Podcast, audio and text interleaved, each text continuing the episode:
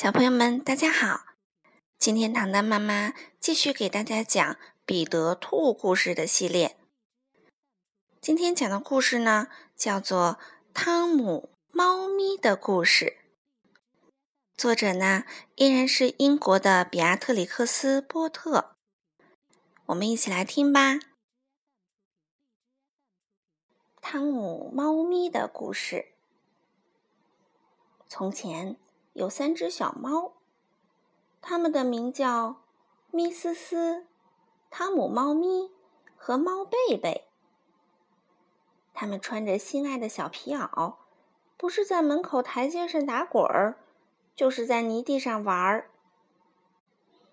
可有一天啊，他们的妈妈泰贝莎·崔特太太要请朋友来喝下午茶。他把小猫们叫回家，要在贵客来到之前给他们洗干净、穿好衣服。首先要擦擦脸。猫妈妈先给猫贝贝擦脸，接着呢再刷刷毛。刷毛的这一只啊叫咪思思，然后梳一梳尾巴和胡须。嗯，现在这只就是汤姆猫咪啦。汤姆啊，非常顽皮，他又抓又挠。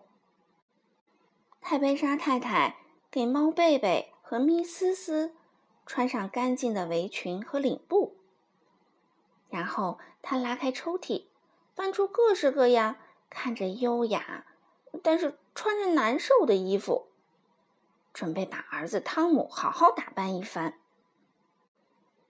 汤姆猫咪很胖，最近又长大了许多，好几颗扣子都被崩掉了。妈妈只好又把它们缝回去。把三只小猫打扮好，泰贝莎太太就打发它们到花园里去，免得在它煎黄油面包的时候添乱。不过事后看来啊，他这么安排也不太聪明。孩子们，千万别把衣服弄脏了，要用后腿站着走路哦，别走进脏土坑和猪圈，小心母鸡莎莉、亨尼、潘尼。哎，另外离帕德尔鸭们远点儿。猫贝贝和咪思思在花园小路上一摇一摆的走着，不一会儿就踩到了自己的围裙上，摔了一个嘴啃泥。等他们爬起来的时候，围裙上已经多了好几处绿色的斑点。我们去爬假山，坐到花园围墙上玩吧。猫贝贝说：“他们把围裙从前面扯到后面，连蹦带跳的往上爬。猫贝贝的白领布也掉到了路上。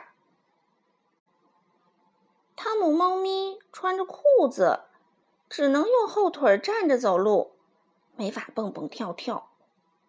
他一步一步地爬上假山，还要一路拨开羊齿草。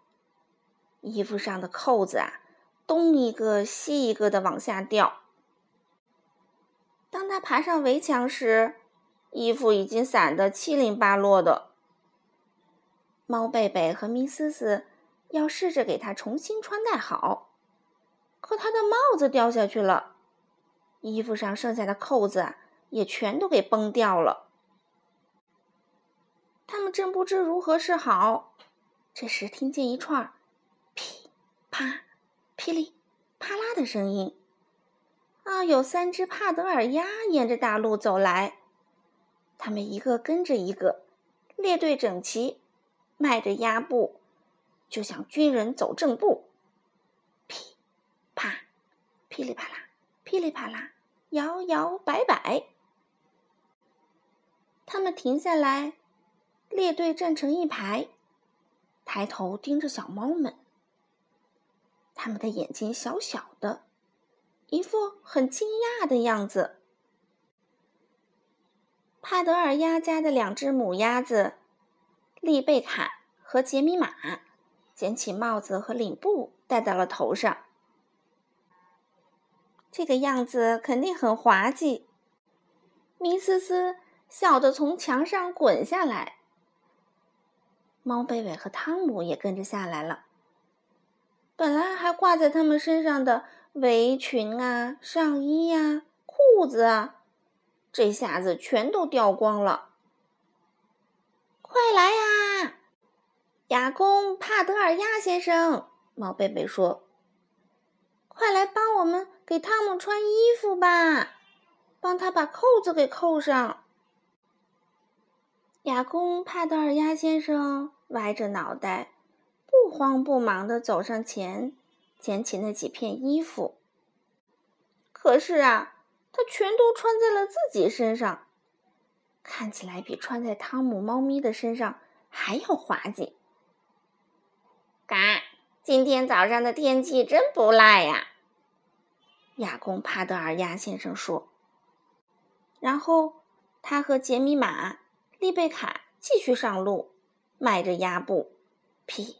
啪，噼里啪啦，噼啪，摇摇摆摆。这时，泰贝莎崔特太太来到花园，看到他的小猫们正坐在围墙上，全都光着身子。他把小猫们拖下围墙，拍打了一顿，然后带回家。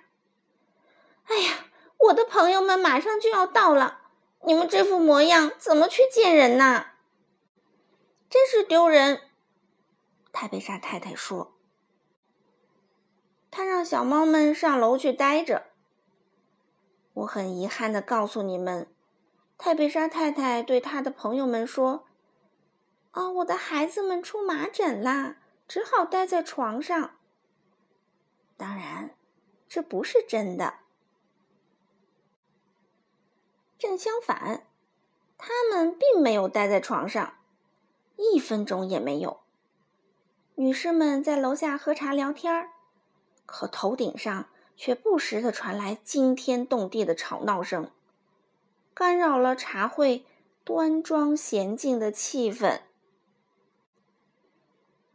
关于汤姆猫咪呀，故事还多着呢。改天我会再写一本书来讲给你们听。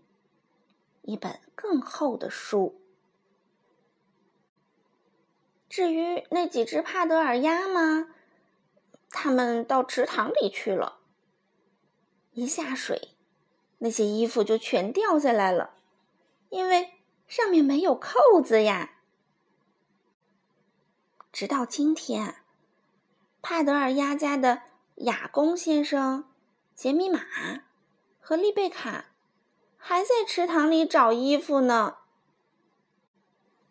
好了，小朋友们，今天的故事就讲到这儿，好听吗？我们明天再见喽。